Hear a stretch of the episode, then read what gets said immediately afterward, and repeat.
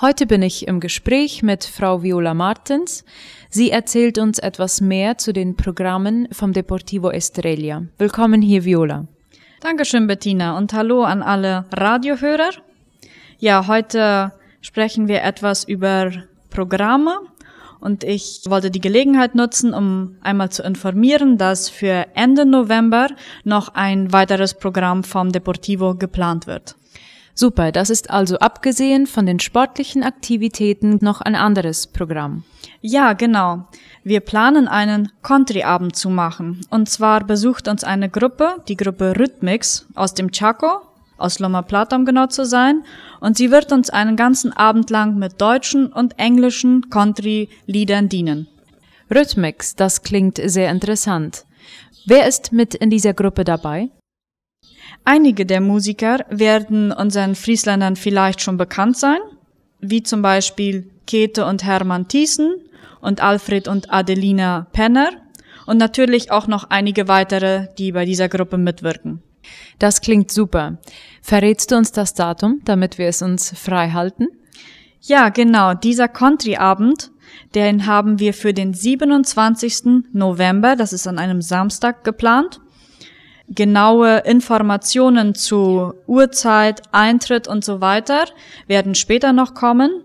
Aber wir möchten einfach jetzt schon einmal einladen, sich dieses Datum freizuhalten, um einfach mit dabei zu sein, mit der Familie zu kommen. Natürlich wird die Kantine auch Essen im Angebot haben, so dass wir alle zusammen als ganze Gemeinschaft, Freunde und auch Besucher von außen sind herzlich willkommen, dass wir können uns einfach gemeinsam einen schönen Abend machen. Wir freuen uns auf ein abwechslungsreiches Wochenende und auf einen musikalischen Abend.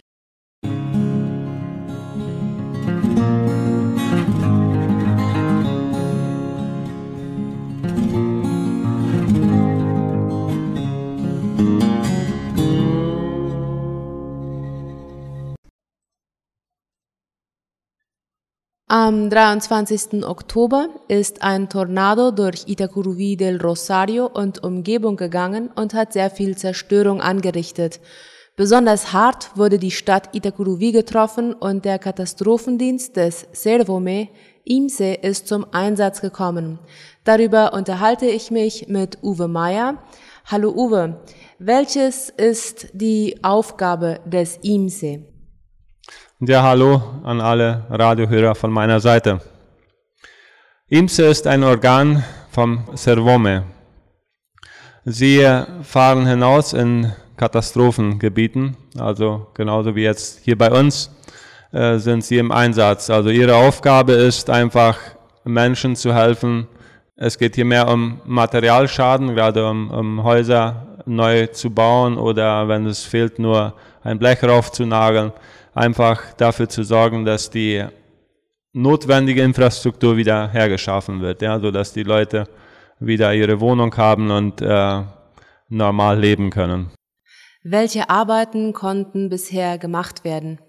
Also vorige Woche haben wir an äh, zwei Häuser gebaut. Also das war dann an zwei Tagen. Äh, eine Madre Soltera mit vier Kindern, wo nur eine Mauer stehen geblieben war und das andere Haus war ein älterer Mann, äh, der sich selber nicht mehr helfen konnte. Und diese Woche sind wir an drei Häusern äh, am Arbeiten. Also ein Haus konnte abgeschlossen werden, weil nur das Dach fehlte, drauf zu nageln. Das geht dann schnell. Aber wir haben da auch Häuser, wo einfach alles weggeflogen ist, äh, wenn das oft nur Häuser sind, die nur von Bretter zusammengenagelt sind, die weht der Sturm dann sehr leicht um. Und da muss man dann ganz von vorne anfangen und das dauert dann länger. Und welche sind die größten Herausforderungen in dieser Arbeit? Bevor wir die Entscheidung trafen, IMSE hinzuzuziehen, dann haben wir uns überlegt, welches sind unsere Zielgruppen, wo wollen wir helfen. Und wir haben uns dann entschlossen, wir wollen den Ärmsten der Ärmsten helfen. Äh, sprich, ältere Leute, die keine Angehörigen haben, äh, was ihnen helfen. Und äh, zum Beispiel Madres Solteras oder Leute, die einfach durch Krankheit nicht können und auch keinen haben, der ihnen helfen kann. Also unterm Strich die Ärmsten der Ärmsten. Ja.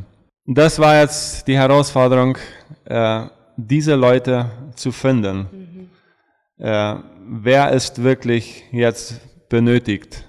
Und da haben wir aber eine sehr gute Zusammenarbeit mit den Intendenten, weil die Leute melden sich, was einen äh, Hausschaden haben. Und äh, wir haben unsere Missionare, unsere Pastoren da vor Ort, die sich in der Gegend gut auskennen. Und äh, durch ihnen haben wir da einen sehr guten Zugang vor Ort. Die Gemeinde ziehen wir da sehr rein in die Arbeit. Mhm. Und äh, die treffen da die Entscheidungen, wen man hilft und wen man nicht hilft. Mhm. Und wie kann man diese Arbeit unterstützen? Unterstützen kann man diese Arbeit finanziell. Äh, momentan läuft es so, dass sich die Leute bei mir oder bei den CD-Vertretern melden und uns äh, entweder Geldspenden überweisen oder dass sie uns einfach sagen, bis so und so viel Geld könnt ihr auf mein Konto Materiales einkaufen. Ja, und dann können sie die Faktura haben. Und äh, was wir viel brauchen, ist auch Holz, gerade um, um Bretter zu sägen, um Wände zuzunageln oder um die Alfachias äh, zu haben, um, um das Blech raufzunageln. Mhm. So sind auch äh, mehrere Leute da, die uns jetzt mit Stämme äh, helfen und die wir dann in unserem Sägewerk zersägen und äh, um, um Bretter zu haben. Ja. Mhm. Okay, vielen Dank, Uwe, für deine Zeit und für dieses Interview.